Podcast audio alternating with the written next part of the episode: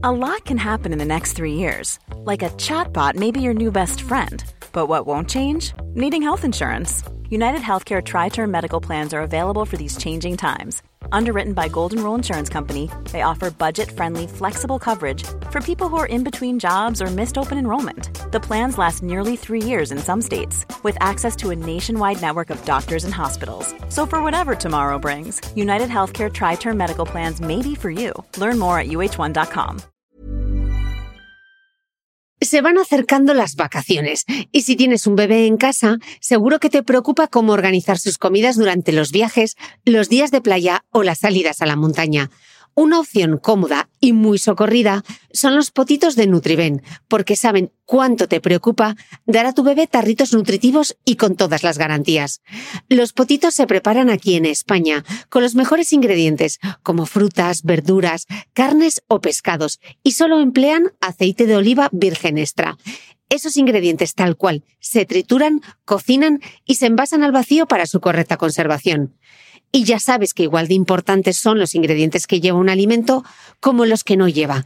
Los potitos de Nutriben son tarritos que no contienen sal, azúcares añadidos, almidón, colorantes, conservantes, gluten o aceite de palma.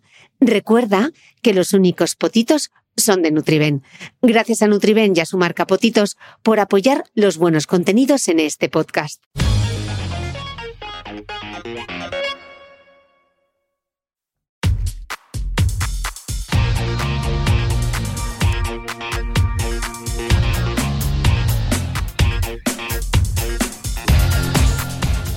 Hola, soy Cristina Mitre, periodista y autora del blog de Beauty Mail. Bienvenido a este nuevo episodio de mi podcast, un espacio semanal en el que entrevisto a grandes expertos de la salud y el bienestar para que aprendamos juntos a vivir mejor.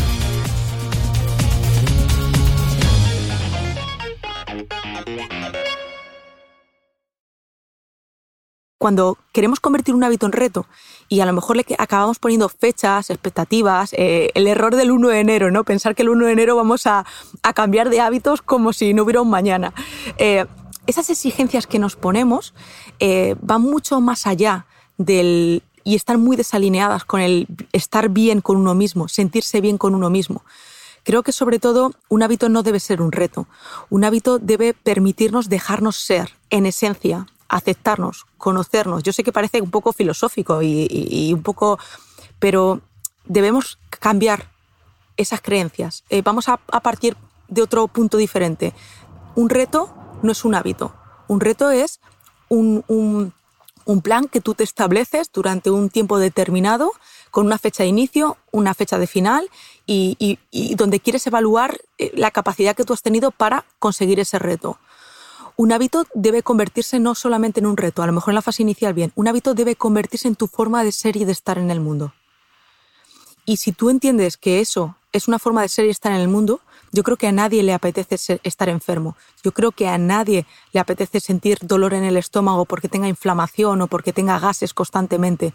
Yo creo que a nadie le apetece que te duela la espalda y la cabeza o que tengas ciática. O sea, si tú, tus hábitos se convierten en tu forma de estar en el mundo, estoy segura que vas a, sumar muchas más acciones saludables que no saludables eh, y te lo vas a poner mucho más fácil.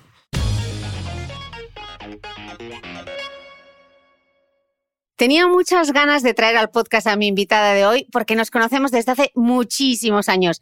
Para mí la reentré o la vuelta al cole es el momento de adquirir buenos y saludables hábitos y creo que nadie mejor que ella para hablar de este tema. Beatriz Crespo estudió Ciencias de la Actividad Física y del Deporte, es doctora en Medicina y Rendimiento Deportivo en Paralímpicos y durante siete años trabajó en la unidad de Masí de Biomecánica del Hospital Nacional de Parapléjicos de Toledo. En 2014 decidió aplicar todo ese conocimiento al mundo de las empresas y creó Freedom and Flow, una compañía que a través de la ciencia de datos y la inteligencia artificial ayuda a las empresas a medir el bienestar de sus trabajadores y crear así soluciones de salud digital y medicina preventiva. Y quizá puede ser que en algún momento durante el confinamiento hayas hecho a través de YouTube uno de sus Healthy Pills o píldoras saludables, unos vídeos de 30 minutos grabados en la terraza de su casa y que estaban pensados para todas las personas que nunca habían hecho deporte o querían mantener una condición física saludable con ejercicios sencillos sin necesidad de ningún material. Bueno, y después de esta entradilla me acabo de enterar que mi invitada además se está conectando desde una autocaravana porque ahora es nómada digital. Vea, es que eres una caja de sorpresas, hija mía. Además, de verdad, yo no sé ni cómo lo hago. Muchas gracias, Cris. Para mí es un placer. Después de, tantos años escuchándote, creo que has hecho una labor fundamental en, la educación de las personas en torno al bienestar y la estética y el ocio. La verdad es que es una pasada. Muchas gracias. gracias a ti. Oye, vea, eh, yo te he ido a decir que si lo entiendes lo aprendes y si lo aprendes lo aplicas. Así que hoy yo quiero que, que, aprendamos contigo qué nos dice la ciencia para desarrollar y cambiar nuestros hábitos de una manera sencilla, por favor. Sí, la verdad es que creo que nos estamos complicando la vida con los hábitos. Te lo digo en serio, Chris. O sea, eh, creo que venimos con una mentalidad, y hablaremos yo creo de esto en el, en el podcast, en el que pensamos que crear un hábito es algo eh, muy costoso y, y que un hábito se tiene que repetir muchísimo tiempo para, para que se pueda fijar. Así cualquiera no se cuida. Es que es difícil pensarlo de esa manera. Vea, justo acabo de leer un libro maravilloso que seguro que tú te lo has leído también, de James Clear, titulado Hábitos Atómicos, y su autor explica que, que los hábitos que en un principio pueden parecer pequeños y como poco significativos, se transformarán en resultados extraordinarios si tienes la voluntad de mantenerlos durante varios años. La calidad de nuestra vida depende de la calidad de nuestros hábitos, dice James. ¿Tú qué opinas? Pues mira, hay una teoría que me gusta mucho y que le llevo dando muchas vueltas, además como vengo del ámbito deportivo, se llama la teoría de las ganancias marginales de David Braceford. Es, eh, este trabajaba en la Federación Británica de, Ciclismo hace unos años, cuando la, Federación Británica no ganaba absolutamente nada, y lo que hizo fue descomponer todos los componentes de la bicicleta, de lo que rodeaba el rendimiento dentro de la bicicleta, en pequeños componentes, ¿no? En si mejoraban la colocación en la bici o si mejoraban la puesta a punto, el calentamiento antes de ir, es decir, pequeñas cosas, ¿no? Eh, y hablaba de un 1%. Es decir, si nosotros todo lo que nos sienta bien lo dividiésemos en un 1%, es decir, no nos planteásemos, oye, quiero correr 3 kilómetros eh, hoy, ¿no? O, quiero correr para ponerme en forma, que está muy de moda, ¿no? Sino que además, sino que hiciéramos más pequeño todo eso, por ejemplo, hoy voy a desayunar saludable, o voy a hablar en positivo, o voy a dar un paseo al aire libre, o voy a pasar menos tiempo sentada o sentado, ¿no? Es decir, si hiciéramos pequeñas cosas en nuestro día a día, también como dice Claire, eh, seríamos capaces de que el conjunto al final generara un bienestar, un bien ser eh, mucho más completo, ¿no? Entonces, quedaros con esa teoría de las ganancias marginales y cada vez que hagáis una pequeña cosa, eh, por pequeña que sea, aunque sea un pensamiento, darle la vuelta a un pensamiento negativo y de pronto decir, no, no, no, estoy pensando negativo, voy a replantear esto en positivo ese 1% que estás sumando en un momento determinado, al final, si tú vas sumando unos por cientos, llegarás al 100%. Y es un poco lo que, lo que yo creo que, que nos sienta bien, ¿no? Mm. Pensar en pequeñito para alcanzar metas más grandes. Mm. Porque en definitiva, vea, entonces sería pensar que los hábitos que son saludables lo son en gran medida porque se repiten en el día a día y nos, y nos aportan bienestar de forma global, ¿es así? Sí, eh, sí, se repiten en el día a día, pero te diría, ¿qué es nuestro día a día? Porque yo creo que cada vez, y, a eso tenemos que darle la vuelta, nuestro día a día ya no es como hace eh, ni siquiera dos años. Eh, es decir, nuestro día a día ahora es un día complejo, que cambia, que de la noche a la mañana nos puede venir una noticia nueva y donde antes era una forma de estar, ahora es otra. Es decir, antes eh, se construían los hábitos en base a rutinas que estaban muy establecidas en el ser humano. Trabajabas y tenías un mismo rol de trabajo durante años, eh, incluso un mismo rol familiar durante años. Ahora no. Ahora tus roles cambian incluso en la misma semana, en el mismo mes o en los mismos años. Por lo tanto, el repetir y repetir un hábito mm, te puede funcionar si tu vida no cambia o si tu exterior no cambia. Pero ahora sobre todo es selecciona qué hábitos o aprende o conócete, hablaremos de eso también, para saber qué hábitos te sientan bien en cada etapa de tu vida, que puede ser en cada etapa del mes, igual que no son los mismos hábitos en verano, tampoco lo son en invierno. Entonces, repetir y repetir. Yo creo que hoy, Chris, el mensaje que tiene que ser al resto de, personas que nos escuchen es, mira, no se trata de repetir, se trata de elegir. elegir. Y esa capacidad de elección es muchas veces la que procrastinamos. Decimos, no voy a elegir hacer esto, ¿no? Eh, no, no repitas, no, no, no te aburras de repetir. No se trata de, de ser un animal de costumbre. Otra gran creencia, ¿no? Mm. Eh, creer que somos animales de costumbres. Eh, Vea, quizá uno de los problemas más graves que tenemos o el problema de base o lo que yo me he encontrado en redes sociales es que sobre todo tenemos un problema con nuestras expectativas, ¿no? Totalmente. Pero, pero no solamente las expectativas, es que creo que esperamos mucho de nosotros mismos nos autoexigimos mucho y vivimos en una sociedad en la que además eh, la constante comparación en redes sociales, el, abrir la mente al mundo, que por un lado está fenomenal, pero por otro lado nos genera una presión alucinante, hace que nuestras expectativas crezcan. O sea, vamos a ver, vamos a querernos un poquito más, vamos a pensar en nuestra base.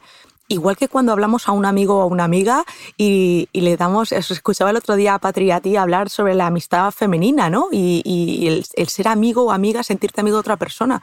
Igual que muchas veces una amistad buena es la que no genera expectativas sobre otra persona, demos la vuelta al foco valoremos cuáles son las expectativas que tenemos con nosotros mismos, pero tampoco caigamos en el otro extremo, que es excusarnos en el yo soy así, eh, es que esto no me va a salir. No, esto tiene que ver con, o sea, los hábitos saludables o el cuidarse tiene que ver con, oye, tranquilidad, no generes tantas expectativas en, ti, no pasa nada, no es importante, no tengas presión, pero mm, tampoco te pares, tampoco te escudes en, la pereza, en la apatía o en el dar por hecho que, no eres capaz de, hacer cosas nuevas. Mm, en las creencias limitantes, ¿no? Eh, porque al final es es muy difícil que tú cambies de hábitos si no cambias tus creencias, ¿no? Aterrízanoslo con algún ejemplo. Pues mira, eh, por ejemplo, os voy a hablar de las intuiciones. A mí me gusta mucho, eh, no sé si alguna vez os ha pasado, que habéis tenido una intuición y habéis dicho, creo que esto, esto tiene que ir por este lado o por este otro, y no sabes muy bien por qué, pero, pero algo, hay una química dentro que te lo dice, ¿no? El sexto pues sentido, ¿no? Vea por ejemplo, sí, exacto. Eh, pues esas creencias, ahora que está tan de moda la inteligencia artificial y todo esto, pues fíjate, esa, esa intuición que son creencias que tú tienes, por poner algún ejemplo en el día a día, es la mezcla de la gente con la que has hablado en tu vida, la educación que has recibido, eh, en lo que te has formado como profesional, los aprendizajes que hayas tenido en la vida, ¿no? Pues toda esa memoria que tiene tu cerebro, esa capacidad que tiene el cerebro para, para en un momento dado sintetizar toda esa información y generar una química que te haga sentir que tienes una intuición, a eso se le llaman redes neuronales y están muy instauradas en nosotros. Eh, entonces, igual que tenemos esa intuición y a veces nos sale bien a veces nos sale mal y pensamos que es magia, no es magia, es química dentro del cerebro, esa intuición está tomada en base a muchos contextos diferentes. Cuando nos planteamos, por ejemplo, cambiar de hábitos, ya venimos con muchas creencias que limitan ese cambio de hábitos. Si a ti te han dicho desde pequeña o desde pequeño que eres una persona torpe, te vas a creer torpe.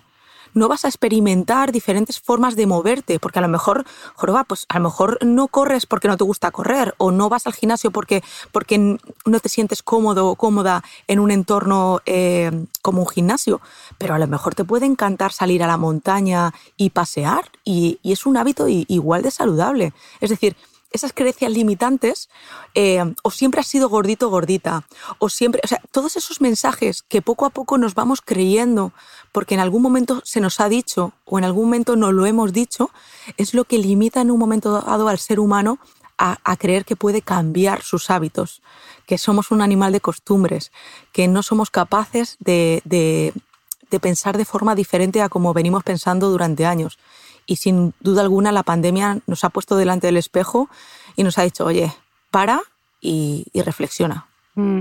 Eh, Vea, en esto de las creencias limitantes y de la identidad, recuerdo justo algo que comenta en, Hábitos Atómicos eh, James. Él dice que, que, para iniciar un hábito eh, puede que tengas la motivación para adquirirlo, etcétera, pero que la única razón por la cual vas a conseguir mantenerlo en el tiempo y cultivarlo es porque se convierte en parte de, tu propia identidad, ¿no? Que él dice que, que, cualquiera puede convencerse a sí mismo de ir al gimnasio o de comer saludablemente una o dos veces a la semana, pero si no cambias el sistema de creencias que hay detrás de tu conducta, será muy complicado que puedas mantenerlo a lo largo, a lo largo del tiempo, ¿no? Vamos, que esto me recuerda a mí un poco eh, una frase de una conocida marca deportiva que decía que, que la meta está en ti, ¿no? Que la meta está en cada uno de nosotros. Es decir, que, que el enfoque debe estar siempre en convertirte en el tipo de persona que puede alcanzar esa meta, no la meta en sí mismo. ¿Tú esto lo compartes o cómo lo ves? Pues mira, vamos a, te voy a contestar a las dos cosas. Uno es, en esa parte de identidad, hay una, una, frase muy famosa de Einstein que dice que todos somos genios, pero que si juzgas a un pez por su habilidad para trepar a un árbol, toda su vida va a creer que es idiota, ¿no? Porque evidentemente un pez no va a trepar un árbol. Eh, entonces, eso tiene que ver con la identidad en lo que nosotros nos creemos que somos. Eh, es verdad que el marketing, y ahora vamos a la segunda parte, eh, es capaz de hacer maravillas. Es decir, hubo una temporada que que nos hicieron pensar que, el ejercicio físico, el deporte, tenía que ser duro, eh, tenía que ser el esfuerzo, el train hard, ¿no? El entrena duro, esfuérzate, llega a tus motivaciones. Eh, la época de las maratones, que joroba, tú lideraste todo este, este movimiento, ¿no? De, de, y ahora no corro ni, cinco kilómetros. bueno, pero está fenomenal, ¿no? Yo creo que, fíjate, yo me acuerdo de una reunión que tuvimos las dos que te decía que decías que estaba lesionada y te decía, no pasa nada, Cris, vas a ser siempre eh, esa persona que, ha sido capaz de, marcarse límites, ¿no? Yo creo que en, ese, en esa parte de, identidad, eh, efectivamente la meta está en nosotros mismos. Y yo creo que el reto más grande que tenemos es darle la vuelta a la meta. Es decir, que la meta no sea alcanzar algo exterior, que la meta debe estar en la motivación intrínseca, qué es lo que a mí me motiva, qué es lo que a mí me gusta, cómo me hace sentir bien, porque muchas veces eh, eh, sobre todo las, las mujeres, eh, llevamos una educación, un sesgo eh, educativo en el que, en el protector, en el cuidado a otros o a otras, los chicos también, eh, por supuesto, pero y, y nos lo creemos. O sea, nos creemos que la meta es ayudar a otra persona, que la meta es ser un mejor amigo o mejor amiga. Nos creemos que la meta es cuidar de otras personas. Y, y, el foco que se le está dando a la inteligencia emocional, a la educación en ese sentido es, no, no, no. La identidad ahora las creencias que tú tengas, dale la vuelta, conócete, mira eh, cuál es tu meta, eh, cuáles son las cosas que te gustan. Y bueno, eh, ten expectativas. Yo no te digo que no tengas expectativas, ponte meta, ponte retos, pero sin duda alguna un hábito no puede convertirse en una meta, tiene que convertirse en una forma de vivir. Mm. Y eso es diferente. Ya hemos ido dando pinceladas, o sea, un hábito, lo de la repetición ya complicado porque tenemos un estilo de vida y con la pandemia nos ha dado la vuelta. Tenemos también las creencias limitantes, tenemos el tema de la, de la identidad. Justo estaba recordando esto de Créete Corredor y me acabo de acordar, Bea, em, hace tiempo leí un libro que me gustó mucho que se llama La mente del corredor del doctor Jeff Brown, que él es profesor de psiquiatría de la Escuela de Medicina de Harvard, y él decía que si quieres sentirte runner, vístete como se vestiría un runner, ¿no? Y esto parece que tiene más evidencia científica científica de, lo que tiene a simple vista, ¿no? Es lo que se conoce como cognición atávica o en cloth cognition en, en inglés. Y lo que dice que es que a través de una serie de estudios se demostró que la ropa que vestimos puede provocar cambios en nuestra forma de pensar y en cómo percibimos el entorno.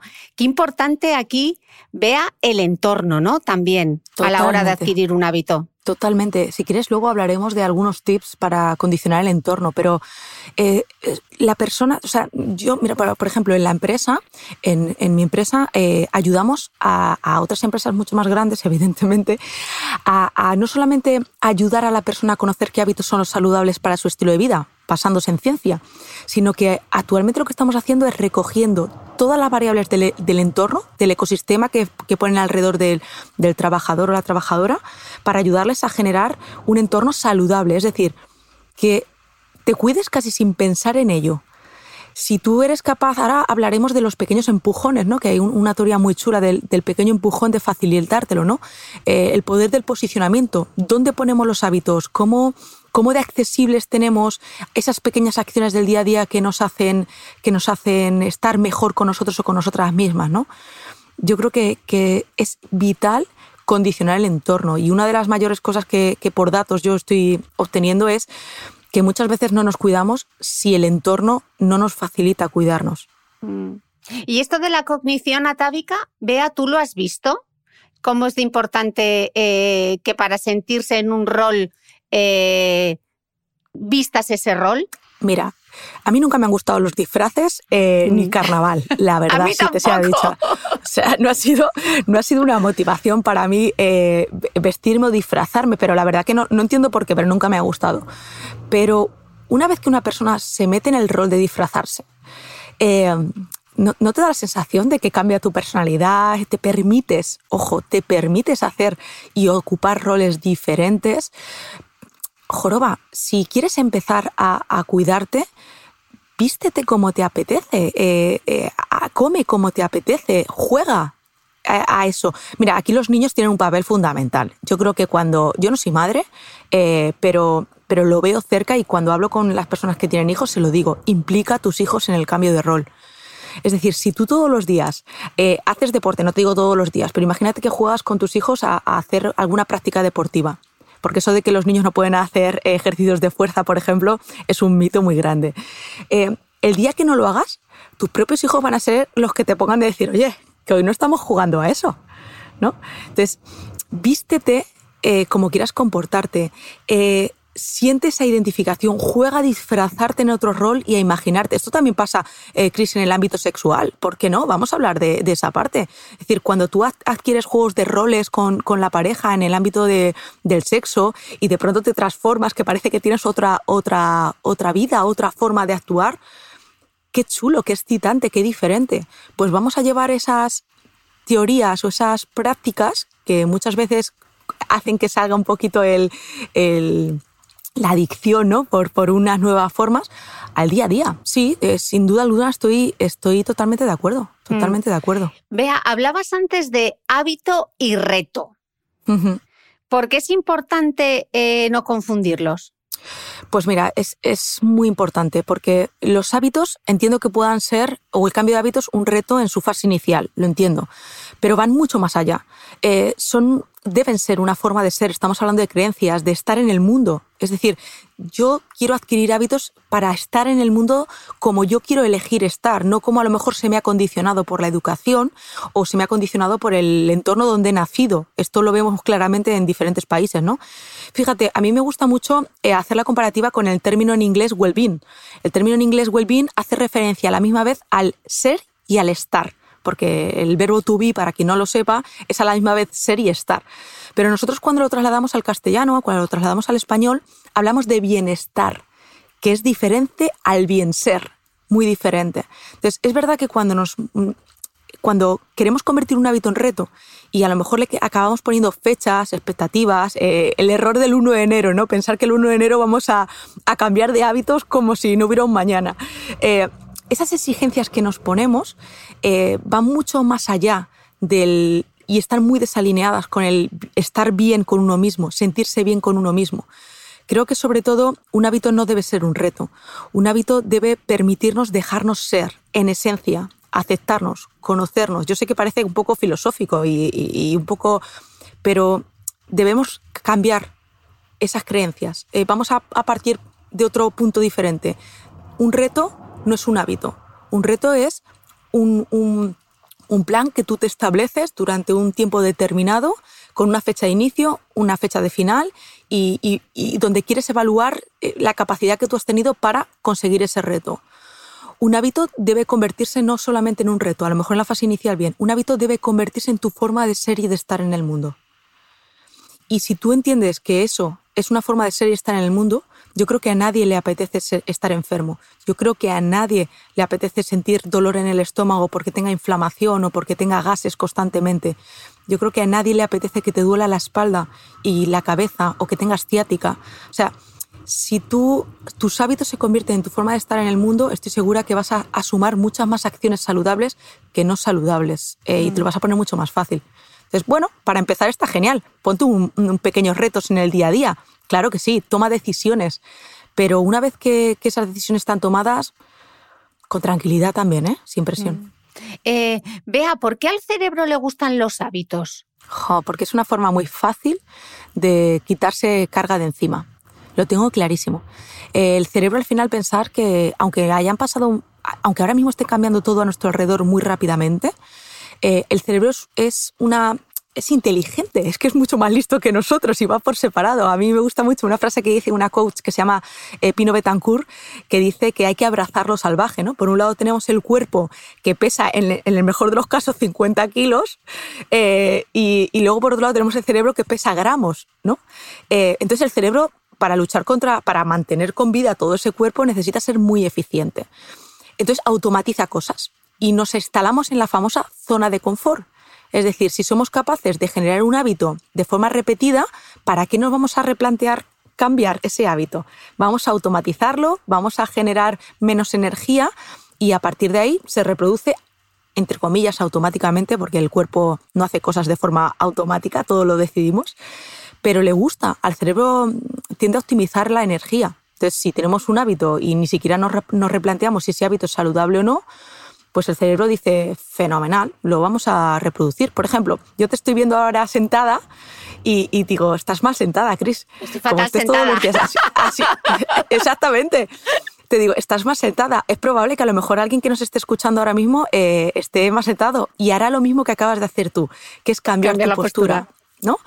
El cerebro lo que hace es pues necesita feedback de cosas que están bien y cosas que están mal. Eh, si tú te sientas mal y te sientas mal todos los días, el cerebro va a decir, vale, pues fenomenal, estoy sentado, he, conseguido el, lo mínimo, que es que quiero estar sentada.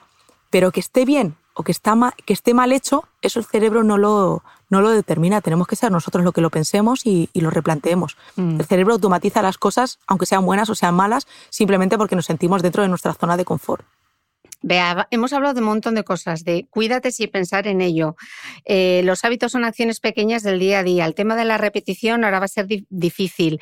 Identidad, hábitos para estar en el mundo, ser y estar. Esto es un montón de cosas, Vea. Así que vamos a aterrizarlo un poquito porque si no se nos van a perder al otro lado. Vea, ¿cuál es la mejor manera de comenzar un hábito, porque la gente siempre piensa, no, no, a mí lo que me falta es la motivación, pero quizá el problema es que lo que te falta es el plan para ponerlo en, práctica, ¿no? El, el facilítate la vida que dice mi amiga Patri, Patri psicóloga, ¿no? Y tú tienes, hablas que te he oído la teoría del pequeño empujón. Háblanos de todo esto. ¿Cómo empezamos un nuevo hábito? Pues mira, eh, hay, una, teoría del, pequeño empujón que, dice sobre todo que si las cosas no las ponemos fáciles, eh, seremos capaces de, de, llevarlas a cabo mucho, mucho más fácil en el, en el, día a día, ¿no? Mira, hay unos principios en esto que, que yo creo que es importante poner en, preaviso. Oye, por, mira, por ejemplo, el poder del posicionamiento, que hemos hablado antes de él. ¿Dónde ponemos los hábitos? Es decir, si somos capaces de colocar los buenos hábitos a la vista y los hábitos malos, dejarlos lejos o, esconderlos detrás de la esquina, eh, va a ser mucho más fácil. Por ejemplo, todo lo que tiene que ver con manipular, y digo la palabra manipular adrede, la accesibilidad. Por ejemplo, si yo quiero comprar, eh, tener botes de verdura preparadas y ponerlos en la estantería a la vista, va a ser mucho más fácil coger esos botes de verduras preparadas que si me pongo las patatas fritas a la vista. Es decir, eh, el ser capaz de, en un momento dado, eh, manipular esa accesibilidad, reducir la accesibilidad que tenemos diariamente a cosas que nos puedan hacer daño y poner más fácil las cosas que queremos hacer, va a ser uno de los grandes principios para poder generar ese plan. Otro, por ejemplo, es ser capaz de, generar recordatorios, avisos, porque oye, no tenemos por qué estar pendientes de cuidarnos todos los días. Además, es muy cansado. Entonces, yo, por ejemplo, hay un pequeño tip que a mí me gusta mucho, que lo llevo a lo mejor a cabo durante una semana, que no es mucho tiempo, o cinco días, que es eh, todos los días cuando me levanto, es como el vale 24 horas. Yo pongo, eh, cojo, cojo posit y, y cuando me levanto digo, hoy me gustaría hacer esto o me gustaría sentir estas cosas.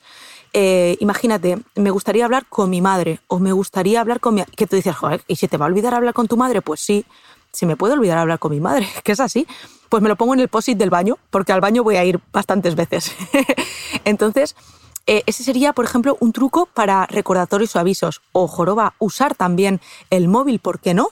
Es decir, eh, usar a, la famosa Siri o al asistente que tengamos para decir, oye, recuérdame a las doce y media que tengo que hacer esto oye, pues despejo. Otra parte para generar el plan sería, por ejemplo, replantear eh, la idea de que lograr un objetivo en concreto pueda ser fácil o no. Por ejemplo, quiero sentirme capaz de hacer deporte. Mm, pues empieza por comprometerte a moverte algo más, al menos un día a la semana.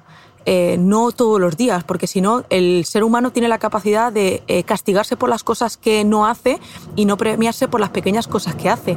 Si llega el, domingo y no te has movido nada, pues ya sabes que te tienes que mover, aunque sea darte un paseo.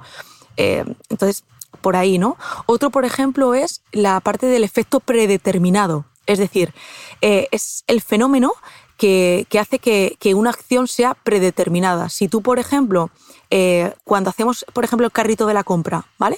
Seleccionas alimentos saludables predeterminados, es decir, tú ya tienes eh, en tu lista de la compra tres o cuatro alimentos o, que sabes que son buenos para ti, que te sientan bien, o para tu familia, que te gusten, que, que te hagan funcionar y que te apetezca comer. Vale, pues esos son tus alimentos predeterminados. Siempre que vayas a hacer el carrito de la compra, mete esos alimentos. Especialmente cuando vayas a hacer la compra con hambre o con ansiedad, que muchas veces nos apetece, claro, nos llama la atención todo lo que no es, no es eh, saludable. Vale, pues ten tu, tu compra predeterminada, ten tus hábitos predeterminados en ese sentido.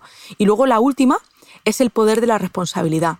Eh, a, lo mejor, a lo mejor no tiene sentido, pero cuando tú compartes un objetivo saludable, eh, con personas por las redes, por las redes sociales, eh, te comprometes, adquieres una responsabilidad con respecto a lo que tú has generado. ¿no?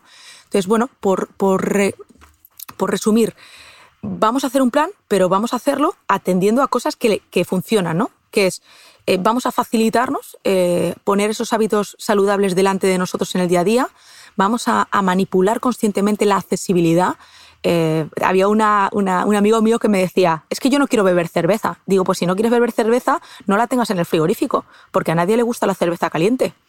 Entonces, si no la tienes en el frigorífico, es probable que, no, que aunque te apetezca beber una, una cerveza fresquita, al no tenerla no la bebas, ¿no? Pues manipular la accesibilidad. Los recordatorios y avisos. Recuérdate las cosas importantes. Y aunque te tengas que poner un post-it y aunque sea una cosa, pues eso, como le he dicho, a lo mejor llamar a mi madre, ¿por qué no? Joroba. Luego cuando no la tenemos, eh, seguramente lo recordaremos mucho más, ¿no? El, en ese sentido. Y luego enmarcar la situación. Es decir, eh, intentar ver eh, que las cosas fáciles, o sea, no ponernos objetivos difíciles. Vamos a ver qué objetivos podemos tener fáciles, vamos a predeterminar aquellas cosas como opción predeterminada, que me salgan las notificaciones del WhatsApp. Bueno, pues quita esas notificaciones del WhatsApp, ¿vale? Que no sea solo predeterminado. Claro, porque es que al final, vean, muchas veces el problema es que nuestros dos grandes impedimentos es, pensar que nos falta motivación o que nos falta fuerza de voluntad, ¿no? No podemos dejar todo en manos. Es que no tengo fuerza de voluntad. No, póntelo fácil, ¿no? Eh, hombre, y, ya no solamente, porque a lo mejor alguien que nos escuche puede decir, sí, claro, Cris, eh, póntelo fácil. Eh, ¿Y cómo, por dónde empiezo? Es decir, ¿cómo me lo pongo fácil? Si, soy yo si es mi mente la que piensa que yo no soy capaz, pues te diría, vamos a empezar a probar, vamos a, tirar de esa teoría de las ganancias marginales y vamos a decir en un 1%, mm, sin grandes, sin grandes objetivos mm. o lo que te he dicho, eh, vamos a empezar por hacer el carrito de la compra. Oye, pues si me gusta algún producto que sea saludable, vamos a empezar por meter cada vez que voy a la compra ese producto saludable en la compra. A lo mejor podemos pensar que es una tontería, pero cuando esa conducta se va repitiendo y cuando tú estás en casa y de pronto te comes ese producto que has elegido conscientemente, pues poquito a poco vas arrastrando otro tipo de, conductas. Mm. Yo voy a compartir aquí mi ganancia marginal, que es lo que estoy intentando hacer, que me está costando la misma vida, y mira tú qué cosa más chorra, que es estirar por las mañanas. O sea, cinco minutos, ocho minutos de estiramientos, eh, que dices tú, pero bueno, eso lo puede hacer cualquiera. Pues me cuesta muchísimo. Entonces, mi truco, lo que estoy haciendo, por si a alguien le ayuda, es que me dejo la esterilla eh, y las gomas puestas a la vista en mi mesa de estudio detrás de mi silla, porque así cuando voy a empezar a trabajar a primera hora de la mañana y digo, no he estirado, antes de sentarme en la silla me tengo que poner a estirar. Así que yo lo estoy haciendo así por si alguien le ayuda, o sea, hazlo visible, tenlo a mano, tenlo cerca, facilítate la vida y tampoco te pongas un objetivo, porque puedes decir, no, quiero estirar más. Venga, pues me apunto a yoga, ¿no? Empieza por una cosa sencilla, empieza por estirar en tu casa cinco o ocho minutos, ¿no? Y luego ya te apuntarás al yoga, o no, necesito un vídeo de YouTube o necesito la, la superclase. No, empieza por lo sencillo, ¿no? Y luego ya va subiendo escalones, no sé. Yo os diré a mitad de año si mi truco del almendruco me está funcionando, si, si estoy teniendo estas ganancias marginales y me voy a convertir, no sé. Puedo ir al Circo del Sol a final de año, que no es el objetivo, pero bueno. Em, Vea, es que claro, todo esto que estamos contando de los hábitos a veces da mucha pereza. ¿Cómo podemos hacer que un hábito sea apetecible? Porque yo sé que, que, para muchísima gente, por ejemplo, el ejercicio, estoy pensando en mi amiga Molinos, es una penitencia. Lo hace porque sabe que es bueno pero le cuesta muchísimo. ¿Cómo podemos hacer incluso que nos apetezca un poco? Pues mira, vamos a descomponerle, eh, descomponerlo en cosas más pequeñas. Eh, en realidad, lo que me estás diciendo es una creencia en sí misma, Cris. Creemos que los hábitos nos dan pereza, pero si te das cuenta, lo que nos da pereza son los hábitos saludables.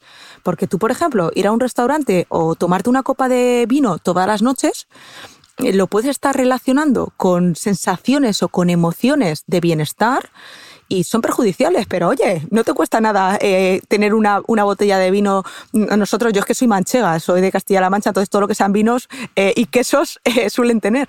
Pero fíjate qué curioso es. Ya partimos de un sesgo de creencia. Creemos que los hábitos saludables nos dan pereza. Lo creemos así. Y sin embargo, el irte a un restaurante, el tomarte una caña, el tomarte un vino todas las noches, puede que no te dé nada de pereza porque están relacionados con una emoción. Entonces, a lo mejor tenemos que ir a la base. Es decir, si a tu amiga le da pereza eh, salir al gimnasio, a hacer deporte, tiene que ir un poquito a la emoción que le genera el deporte. Pues no pienses en, en el proceso del inicio, piensa en la ducha de después, que es maravillosa, y la sensación que te genera es, oh, qué bien me siento conmigo misma, o qué bien me siento eh, eh, con lo que acabo de hacer, ¿no? Vete a esas emociones. Entonces, por ejemplo, un tip que suele ser bastante que se utiliza mucho en, en, los bares para que nos demos cuenta y luego lo recordemos cuando lo veamos. Por ejemplo, usar recipientes más altos o más pequeños para, para alimentos y bebidas, estos famosos vasos de, de, cubata, por decirlo de alguna manera, te dan la sensación de, tubo, que sí. de tubo, te dan la sensación de que estás eh, consumiendo un mismo volumen de, de, bebida y sin embargo estás consumiendo menos, aunque pagues más por ello, ¿no? Eh, o comer las cosas, por ejemplo, yo no te digo que comas siempre saludable, joroba, o menos palatable, ¿vale? Porque muchas veces los alimentos que más nos gustan son los que son más palatables, los que llevan más sal, más azúcar, más, con, más condimento, ¿no?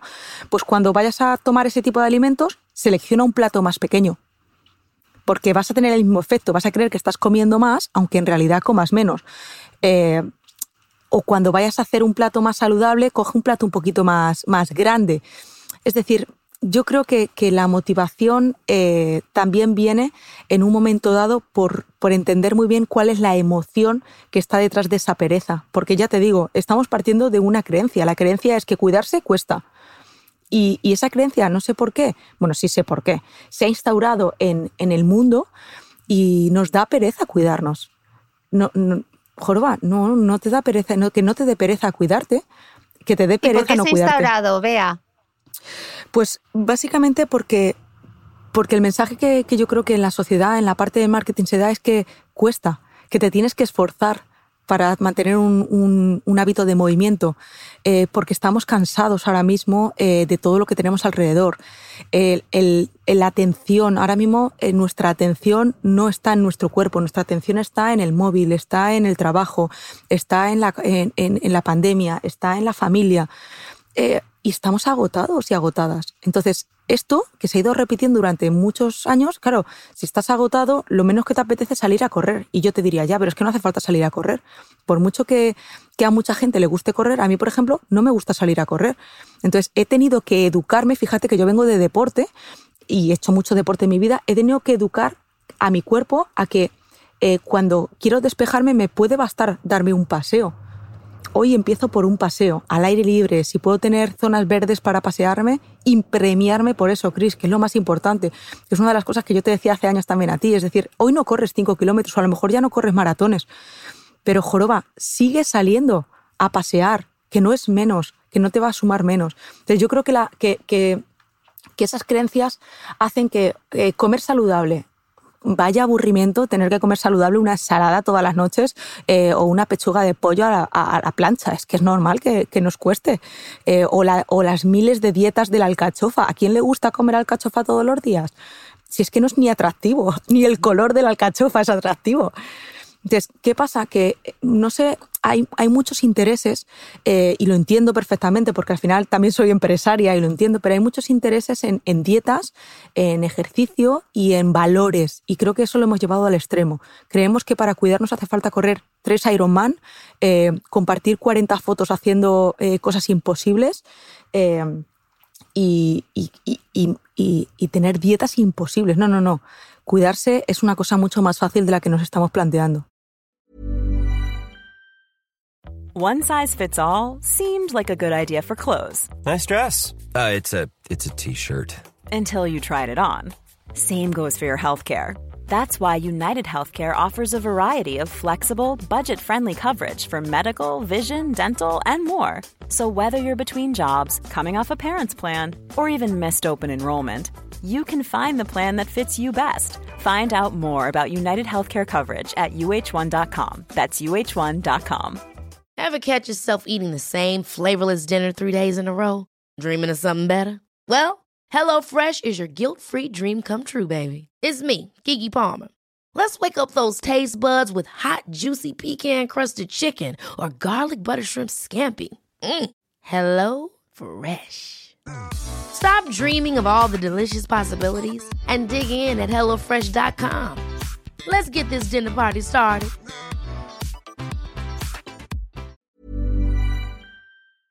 ¿Sabías que los bebés son capaces de autorregularse y comer lo que necesitan? Hasta el primer año, la leche ha de ser su alimento principal, bien sea lactancia materna o artificial, y poco a poco podrán ir probando diferentes texturas y alimentos.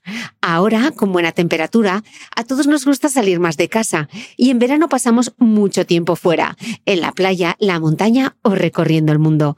Si tienes un bebé que ya ha empezado con la alimentación complementaria, para esos momentos puedes contar con los diferentes tarritos que ofrece Potitos. Hay recetas para bebés desde 4 y 6 meses y solo llevan ingredientes como frutas, verduras, carnes o pescados que se trituran y se envasan tal cual. Los potitos de Nutriben son tarritos seguros, fáciles de conservar y transportar, ya que no necesitan refrigeración, tan solo mantenerse en un lugar fresco. Se calientan en microondas o al baño María, sin conservantes ni azúcares añadidos. Gracias a Nutriben y a su marca Potitos por ser nuestro mecenas del mes.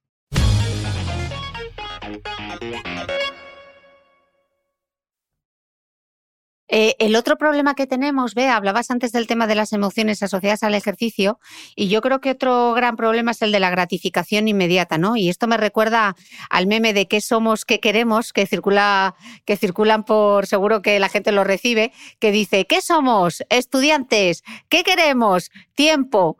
¿Cuándo lo queremos? Ayer. O sea, ayer. Ayer queremos los resultados ya y si puede ser ayer, pues incluso mejor, ¿no?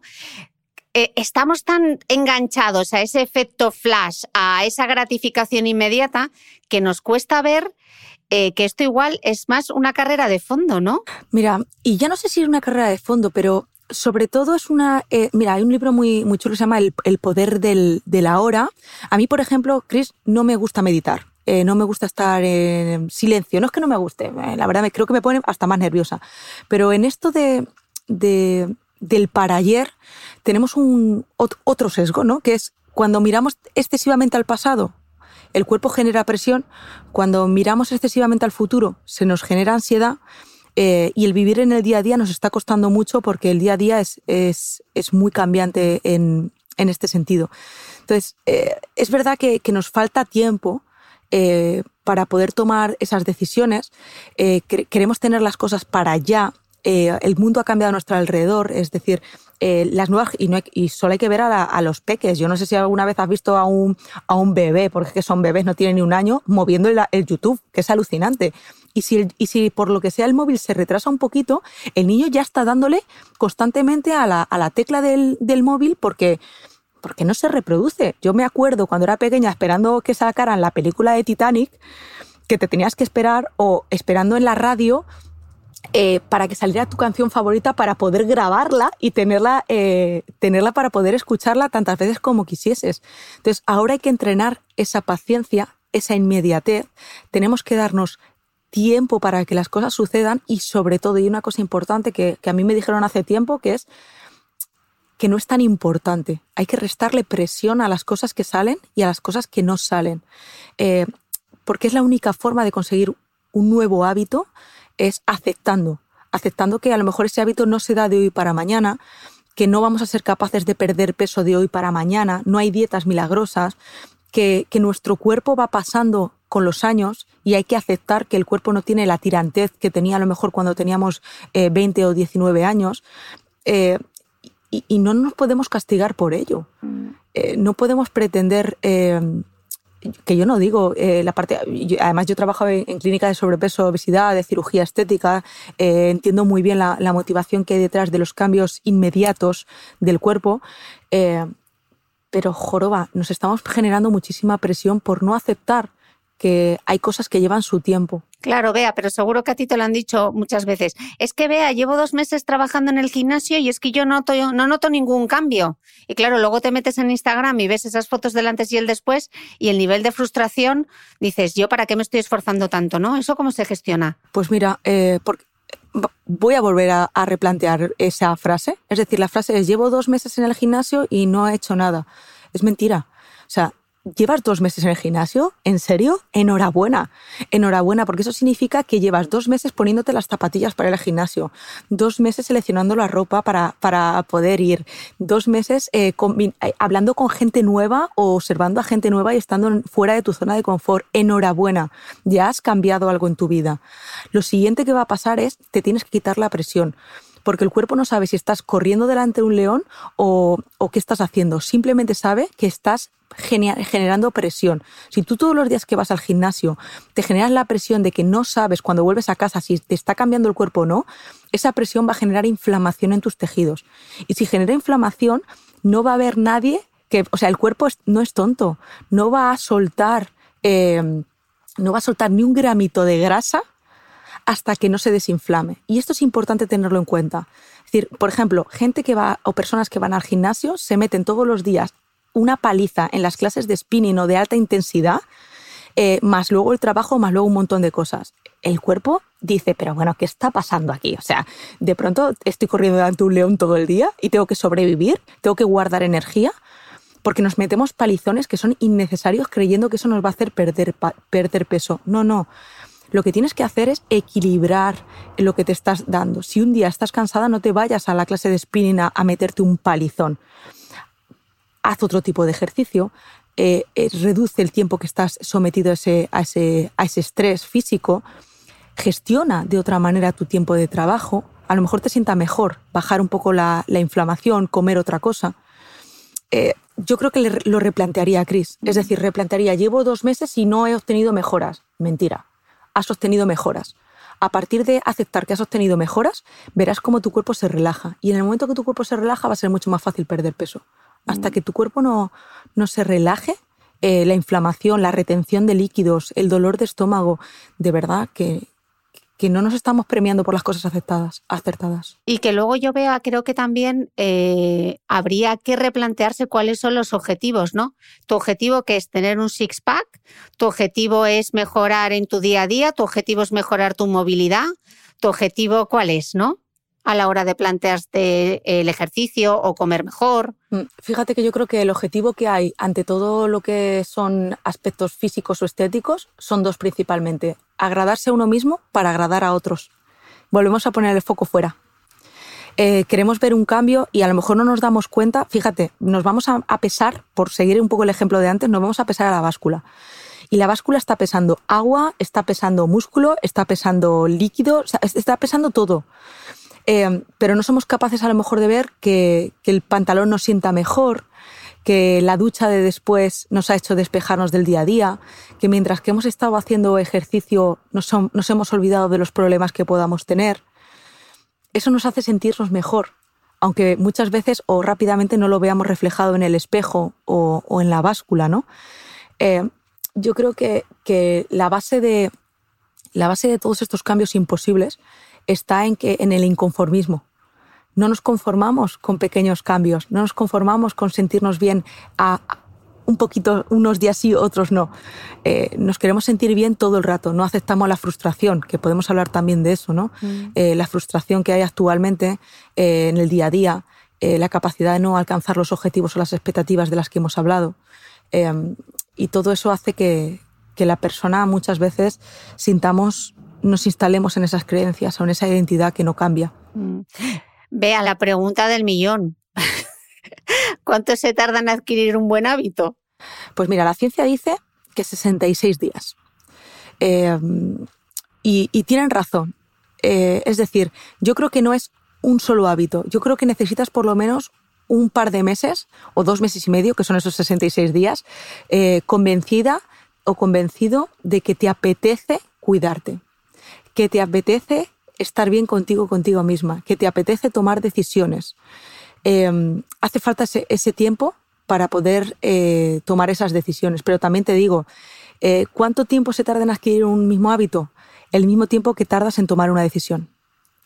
Mm. Fíjate qué difícil, ¿eh? Yo te, acababa de decir antes cuando estábamos hablando, te decía, mira, eh, acabo de dejar mi puesto fijo en la Universidad de Castilla-La Mancha eh, para los que conozcan el, sistema, eh, tenía ya en la puerta la, plaza de, titular de universidad, que para poder conseguir una plaza de titular de universidad es, eterno de méritos y de cosas que hay que sumar, ¿no? Y la he dejado. O sea, eh, lo he dejado por emprender, por seguir cumpliendo mis sueños. Ha sido una decisión súper difícil, pero la he tomado. Pues en los hábitos es lo mismo. ¿Cuánto tiempo tardas en tener un hábito saludable? El tiempo que tardes en tomar una decisión. Si eres capaz de tomar una decisión en poco tiempo, vas a tardar menos de 66 días. Si te quieres convencer de que tienes que ser deportista mañana, eh, entonces a lo mejor te va a costar un poquito más, ¿sabes? Mm. Ese es el tiempo. Y, y, vea, ¿cómo podemos lograr que, que, esos hábitos nos acompañen todos los días, que formen parte de nuestro día a día y que nos salgan eso, Cuidarnos sin pensar en ello. ¿Eso cómo se logra? Vale, vamos a hacer un listado. ¿Vale, Venga. Vamos, a hacer, vamos a hacer un listado de, de cosas que nos sientan bien. Te tienes que sentar y yo te recomiendo que te sientes con un papel y con un bolígrafo. Y tú dices, vea, ahora que estamos en. Tú que eres nómada digital, ¿no? Yo que soy nómada digital ahora, me voy a. Sí, porque hay una cosa en ciencia que, que, es muy chula y que creo que estamos perdiendo, que es que cuando tú coges un boli con la mano, con los dedos, eh, y, lo, y, generas el trazo de dibujar o el trazo de, escribir, eh, el cerebro eh, aprende mucho más rápidamente. Piensa que, por ejemplo, la coordinación fina que tenemos en los dedos solo lo tenemos en ser humano. No hay otro animal en, el, en, en, la faz de la Tierra que tenga esta, esta capacidad de coordinación fina o, o, esta parte de las manos. Entonces, vamos a hacer una lista y la vamos a hacer en un papel. Vamos a escribir en un papel las cosas que nos sientan bien. Hay una actividad que a mí me gusta mucho, eh, que la, promueve un compañero se llama Luis Castellanos en, en, el lenguaje positivo, la ciencia del lenguaje positivo, que es otro libro que, recomiendo, que es escribir un día feliz, las sensaciones de un día feliz, eh, qué nos sientan bien, qué no nos sienta bien, eh, recordar aquellas cosas que a lo mejor cuando éramos pequeños nos hacían felices, ¿vale? Y a partir de tener ese listado, vamos a ver qué hábitos podemos generar en nuestro día a día. ¿Qué cosas podemos recordar? Hay cosas que a lo mejor, como hemos dicho antes, no lo tenemos que recordar, ¿por qué no? Oye, recuérdate por las noches que te gusta, eh, no sé, tomarte una pieza de fruta o que te gusta, porque la fruta por la noche no engorda, aprovecho para, para quitarlo del medio. Eh, vamos a recordarnos qué cosas nos hacen sentir bien y a partir de ahí vamos a generar hábitos, pero vamos a poner esa, esa lista de tareas. Es decir, la primera tarea que tenemos que hacer es hacer un listado de las cosas que nos gustan y nos sientan bien o que nos han sentado bien en nuestra vida. ¿Vale? La segunda tarea es eh, escribe eh, un día maravilloso y ten esa carta a mano, facilítatelo. Yo también te diría, crea una playlist eh, a la que llames tu centro, de música que sea solo tuya. De verdad, que no te recuerde ni a exparejas, ni a momentos dramáticos, ni a momentos no. O sea, música de esta que te mola, que te hace conectar con tu centro, que puede ser de a todos los estilos que tú quieras. Y, y reprodúcela cuando quieras ese pequeño empujón de energía que a lo mejor te, te, te falte, ¿no? Fíjate, estamos hablando de cosas muy pequeñas, esas ganancias marginales que las tenemos ahí preparadas para que en el momento que se necesite un, un empujoncito lo tengamos. Hay una tarea muy chula, pero es más costosa, que es escribirte una carta a tu yo del futuro con los aprendizajes que, hayas adquirido hasta hoy en tu vida. Guardas esa carta o, la escribes en un email y te la reenvías dentro de un año y eso te hace tomar conciencia de lo que ha pasado hace un año. Este ejercicio es un poquito más largo, pero te aseguro que cuando te llega ese email o cuando vuelves a coger esa carta el día que corresponde, joroba, de un año para otro se nos olvidan tantas cosas, Cris, que, bueno, estas son pequeñas tareas. Podemos ver algunas otras si quieres, podemos ver algunos, vale. algunos tips eh, que puedan ser eh, interesantes. ¿no? Eh, por ejemplo, en, en, la parte, en la parte social o en el bienestar financiero, por hablar también de otros tipos de tips, no irnos siempre al deporte y a la nutrición. Sabes que ahora eh, hacemos muchos pagos con tarjeta eh, y sobre todo hacemos muchos pagos con el móvil. Esto, por ejemplo, eh, nos está haciendo que nuestro bienestar financiero esté un poco así, así. Si no vamos bien, pues imagínate, ¿no? Pues yo te diría, por ejemplo, que eliminaras la información de pago automatizada de los sitios donde compres sin entrar en detalles de los sitios donde compres. ¿Para qué? Para que cada vez que tengas que comprar algo, eh, frenes un poco el impulso y tengas que volver a meter tu información de, pago mm. eh, y, te cueste un poquito más. Por lo menos que si estás convencido o convencida de que quieres comprarlo, no sea un clic y te lo mandan a casa. Tengas que meter esa información. Eso te va a ayudar a, generar un bienestar financiero que te pueda en un momento dado dar cobertura y no gastar todos los días, ¿no? Eh, en ese sentido. Es verdad que utilizar dinero en efectivo suele funcionar, pero ahora es un poco, poco difícil, ¿no? Llevar siempre el monedero lleno de, de cosas. Otra cosa, por ejemplo, hablábamos del entorno. Eh, yo hablo eh, muchas veces en las conferencias cuando doy de la teoría de Hulk. Hulk, ¿te, eh, acuerdas este, este... El increíble este Hulk. Verde. El increíble Hulk, verde, grande.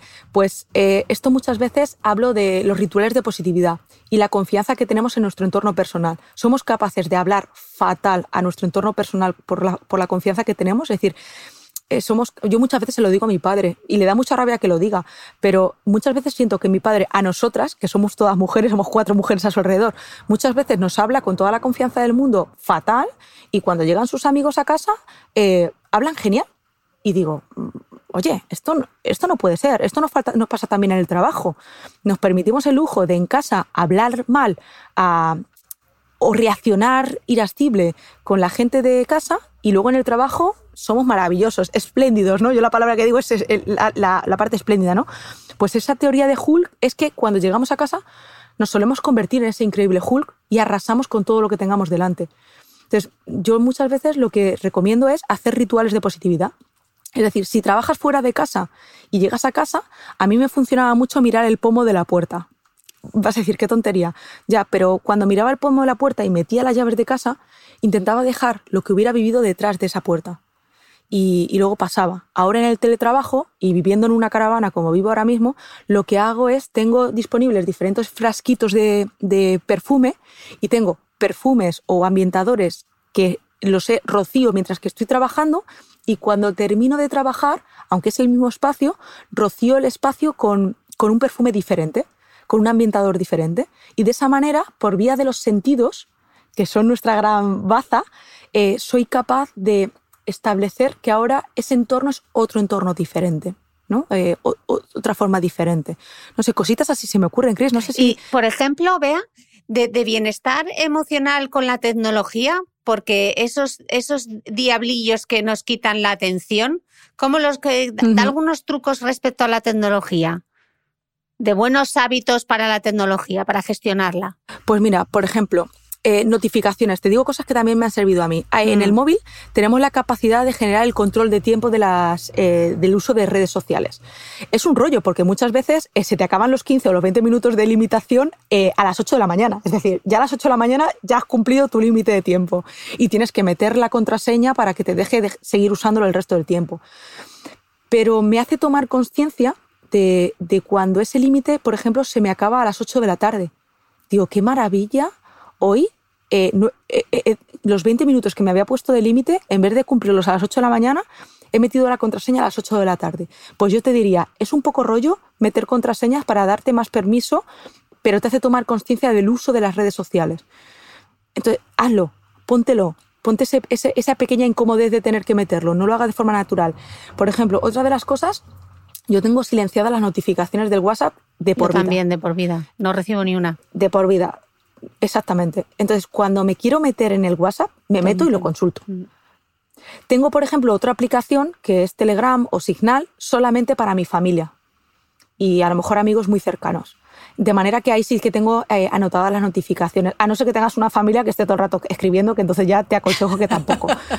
Pero mi familia más cercana eh, o los amigos más cercanos, eh, que también los tengo muy instruidos en ese sentido, cuando se necesita algo, lo escriben por esa vía. Y cuando son chorradas, lo escriben por el WhatsApp. fácil.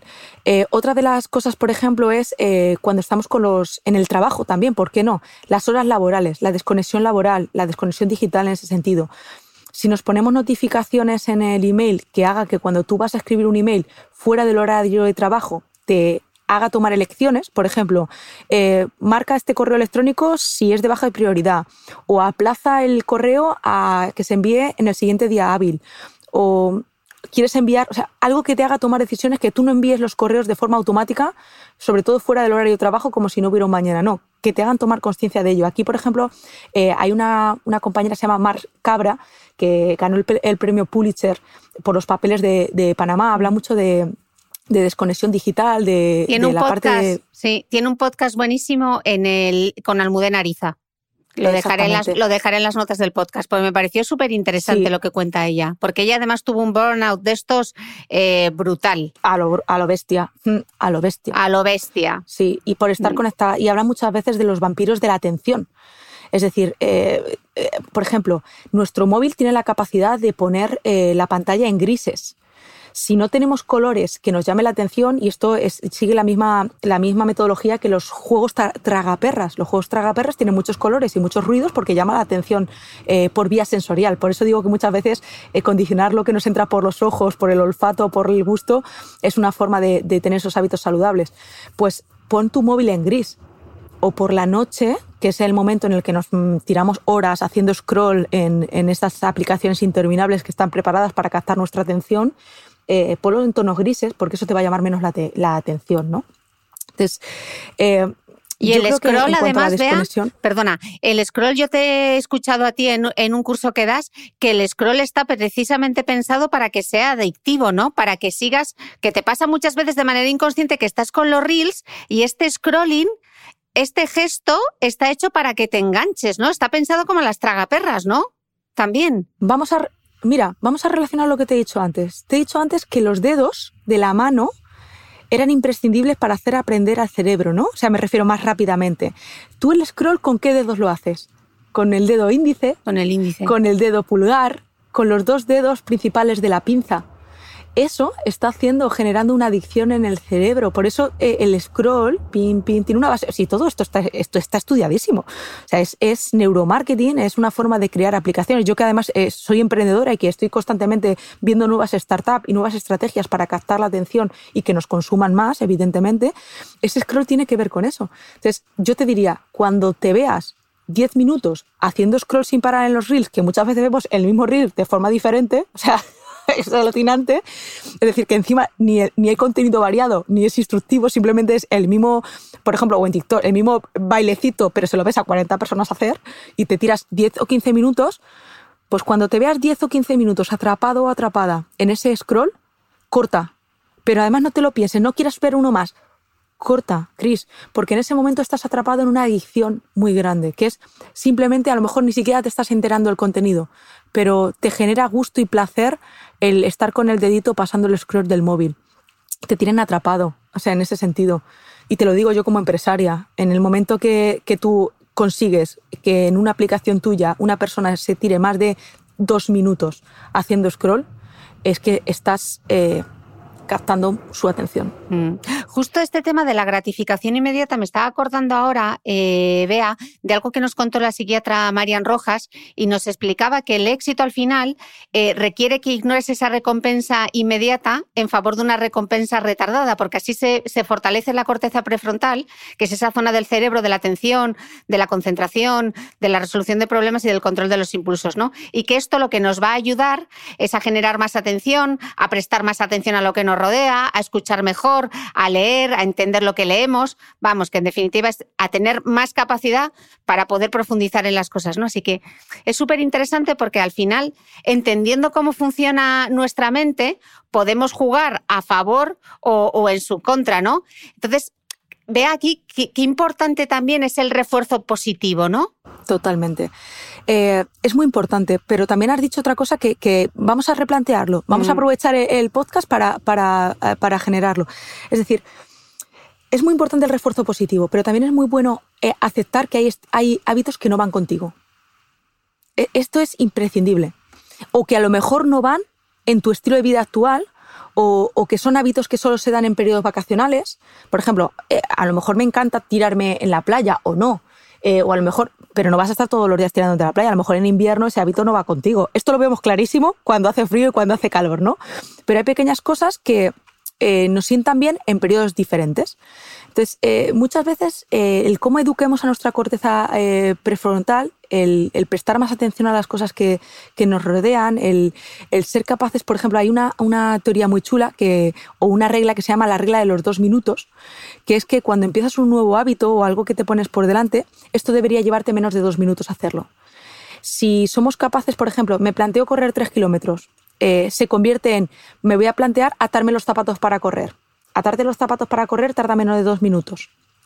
O voy a sentirme más cerca de las personas que quiero. Fíjate cómo los audios de WhatsApp eh, se han convertido en algo que haces muy rápidamente. Oye, te mando un audio eh, y nos llamas por teléfono, porque a lo mejor la llamada por teléfono, ¿no? Entonces, yo, yo, yo creo que, sobre todo en este sentido eh, tenemos que conseguir que, nuestra motivación juegue a favor y no, no nuestra contra, ¿no? Que se convierta en un refuerzo positivo y que ese refuerzo positivo eh, aceptemos que debe ser inmediato, que debe durar menos. Es decir, si yo quiero conseguir un refuerzo positivo rápido, voy a reducir los hábitos a que duren menos de, dos minutos. Es decir, el reto que tenga, que por lo menos se consiga en menos de dos minutos o en 20 segundos.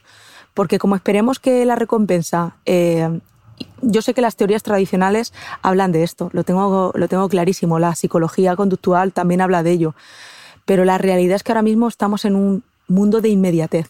Si esperamos que seamos capaces de tener paciencia para que el refuerzo positivo llegue dentro de una semana, Cris, lo más fácil es abandonar ese, ese objetivo.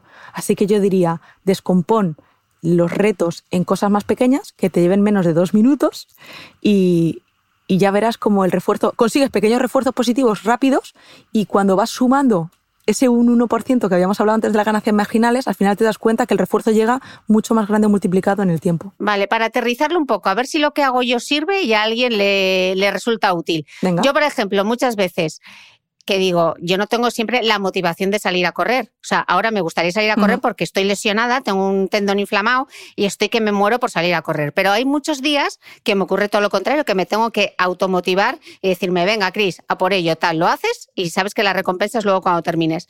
Entonces, en lugar de fijarme, voy a salir a correr 20 minutos, me autoengaño y digo, voy a salir a correr dos minutos, dos minutos, Fenomenal. cinco minutos, lo que sea, poco. Y entonces cuando ya me meto en faena, digo, bueno, ya que estoy aquí, venga, dos minutitos más, que no me cuesta.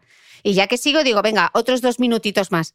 Si partes el objetivo, yo esto era algo que hacía corriendo maratones que mis amigas no lo entendían, porque yo igual corría y corría 20 minutos, paraba 30 segundos y seguía corriendo. Pero ¿por qué paras? Que es mucho peor. Y yo, a mí me ayuda a descomponer el objetivo a recuperarme en cosas más pequeñas, porque si no me resultaba pensar que tenía que estar corriendo veintitantos kilómetros, me parecía terrorífico. No sé, y me ha ido, me ha ido bien. Totalmente eso. Y yo te diría, incluso descomponlo un poquito más. Mm. Átate los zapatos, las zapatillas. Eh, Pero dirá, pero qué chorrada, pero vea, ¿cómo me voy a atar las zapatillas? Eso no es hacer nada. Exactamente. Y ahí vamos con otro sesgo, el sesgo de creer que las cosas no suman. Que por no hacer esfuerzos infinitos y grandes y grandes gestas no estás sumando. No, no, no. De verdad que no funcionamos así. Que, que el cuerpo no funciona así. Descomponlo en cosas más pequeñas. Tú dices, jo, es que hoy, mira, mm, alimentación. Los fines de semana me voy a permitir eh, desbarrar porque durante toda la semana he estado a lechuga. Error, error. Vas a descompensarlo. No. Todos los días haz un pequeño acto de salud. Todos los días. Y eso hará que se compense, incluido los fines de semana. Eh, lo que has dicho está fenomenal. Es, o sea, es totalmente esa la, la teoría. O sea, el descomponer cositas más pequeñas que te lleven menos de dos minutos eh, y, y eliminar la creencia de que eso no va a sumar nada. Mentira, claro que te suma. Estás tomando decisiones. Es lo que te decía, ¿cuánto tiempo se tarda en generar un nuevo hábito? Lo que tardes en tomar una decisión. Si en tomar una decisión vas a tardar 20 minutos, ya te digo yo que no la vas a hacer. Entonces, si descompones, salgo cinco minutos a caminar. O, por ejemplo, yo muchas veces, eh, te he dicho antes que, que estuve mucho tiempo eh, asesorando una clínica de, sobrepeso y obesidad con, cirugía estética. Había balones intragástricos, etc. Entonces yo le decía a la persona, mira, no te obligues ahora que estás en este periodo a entrenar todos los días o a hacer cosas imposibles todos los días. Tú comprométete un día a la semana con hacer una cosa saludable y el resto de días que hagas cosas saludables te los regalas. No lo hagas al revés, que te comprometes tres días a hacer algo saludable eh, y el primer día que fallas ya te estás castigando porque ese día no, no has hecho. O porque, joder, este día no. No, no. Vamos a darle la vuelta. Vamos a pensar en positivo. Vamos a cambiar la perspectiva. Mm. Y, y vea, ¿cómo puedo retomar un buen hábito que antes tenía? Lo primero, recordándotelo. ¿Vale? Si te das cuenta, estamos iterando siempre sobre los mismos conceptos. El recordarse las cosas que me sientan bien. Eh, de verdad, es que el, somos un, el, cerebro automatiza eh, y a veces no, no, no, nos recordamos que las cosas nos sientan bien. Y dices, ostras, pues es verdad, esto me sentaba bien, esto me apetecía a mí hacerlo, esto me gusta. Pues a lo mejor te, te tienes que poner una alarma que ponga el nombre de la cosa que te gusta y te la tienes que automatizar para que cada día de la semana o cada dos semanas te recuerde, Cris, ¿te acuerdas que te gustaba correr? Pues si quieres volver a correr eh, y tienes una tendinitis, eh, pues puede, puedes trabajar en una elíptica, eh, puedes hacer una, una bicicleta, eh, puedes intentar trabajar masajes miofasciales alrededor del tobillo para que esa tendinitis baje y, y no generar... A veces se nos olvidan las cosas y no pasa nada, Cris. O sea, sobre todo de verdad, la base está en no presionarnos, pero tampoco en pararnos. Esto lo hemos dicho también. O sea, mm. no presionarnos, pero no pararnos y recordarnos las cosas que nos gustan, las cosas que nos motivan y las cosas que nos sientan bien, porque a veces vamos tan rápido que pasan las semanas, pasan los años, los años, y no somos capaces de volver a tener algo que nos gustaba, aunque sea esporádico. ¡Buh! Estas cosas pasan muchísimo. Eh, vea, he leído que la mayor amenaza del éxito no es el fracaso, sino el aburrimiento. ¿Cómo puedo hacer para que un hábito me siga fascinando, me apetezca? Me apetezca ese salir a correr, ese salir a caminar, ese comer saludable? Pues mira, te lo voy a llevar a otro ámbito. Te lo voy a llevar al ámbito del sexo otra vez, ¿vale? Eh, ¿Cómo haces que el sexo no sea aburrido?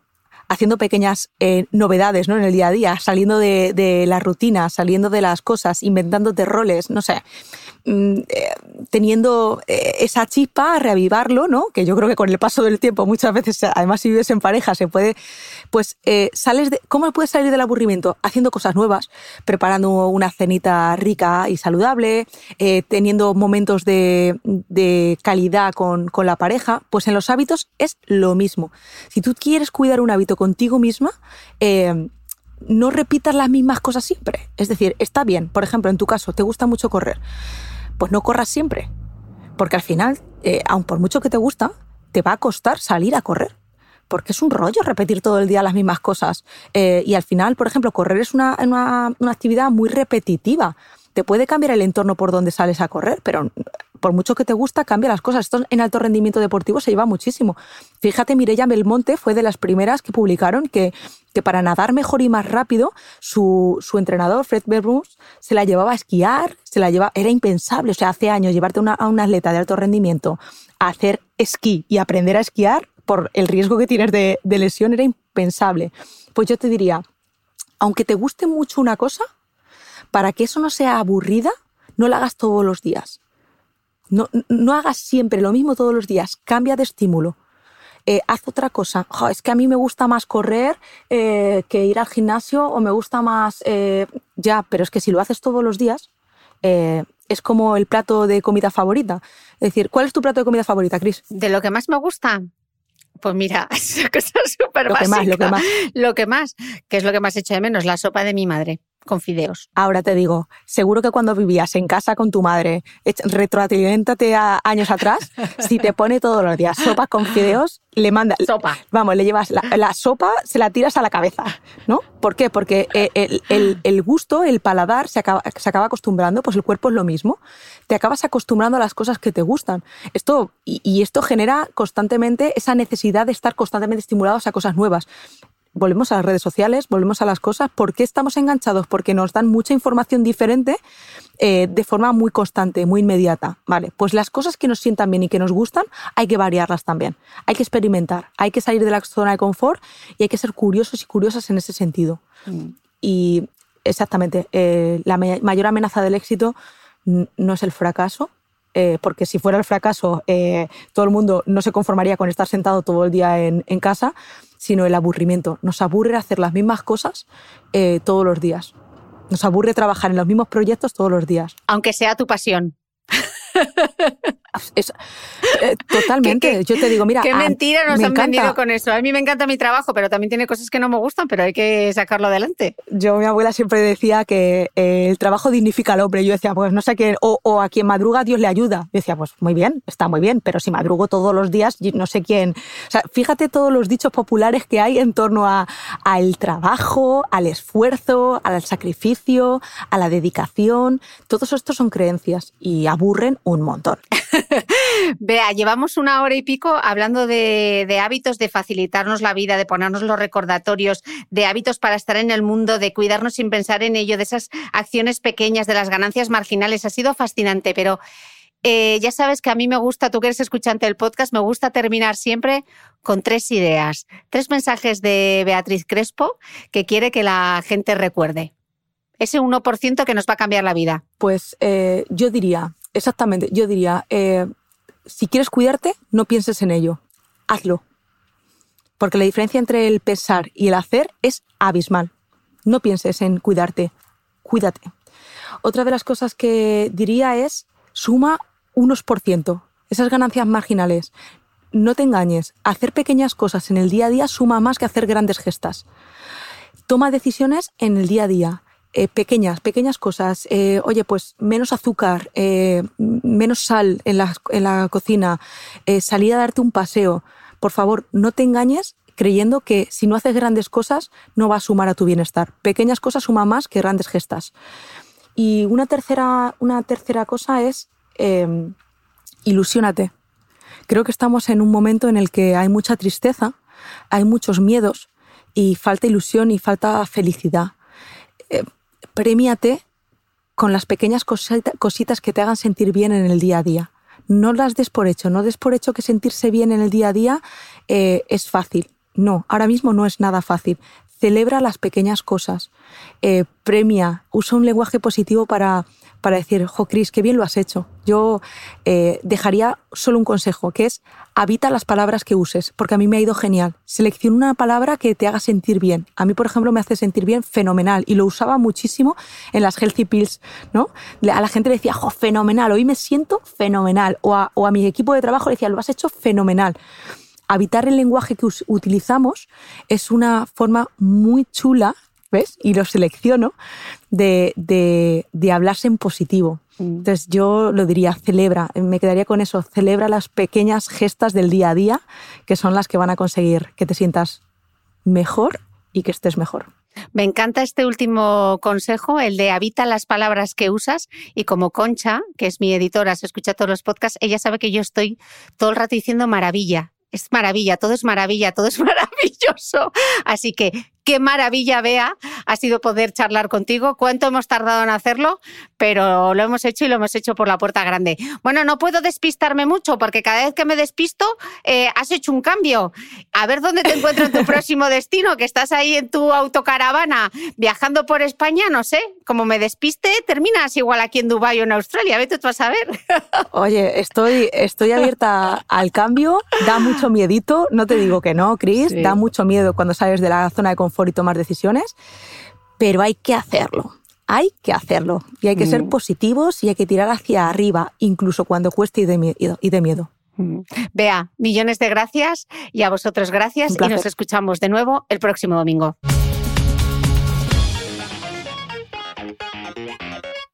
No olvides que todas las notas de este capítulo están en mi blog de beautymail.es.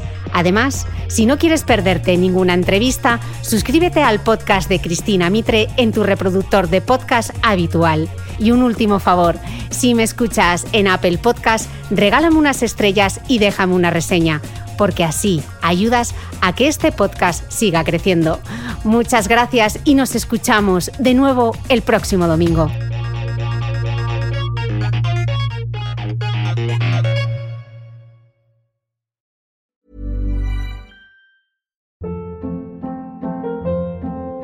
Hold up. What was that? Boring. No flavor. That was as bad as those leftovers you ate all week. Kiki Palmer here, and it's time to say hello to something fresh and guilt-free. Hello Fresh. Jazz up dinner with pecan-crusted chicken or garlic butter shrimp scampi. Now that's music to my mouth. Hello Fresh. Let's get this dinner party started. Discover all the delicious possibilities at hellofresh.com.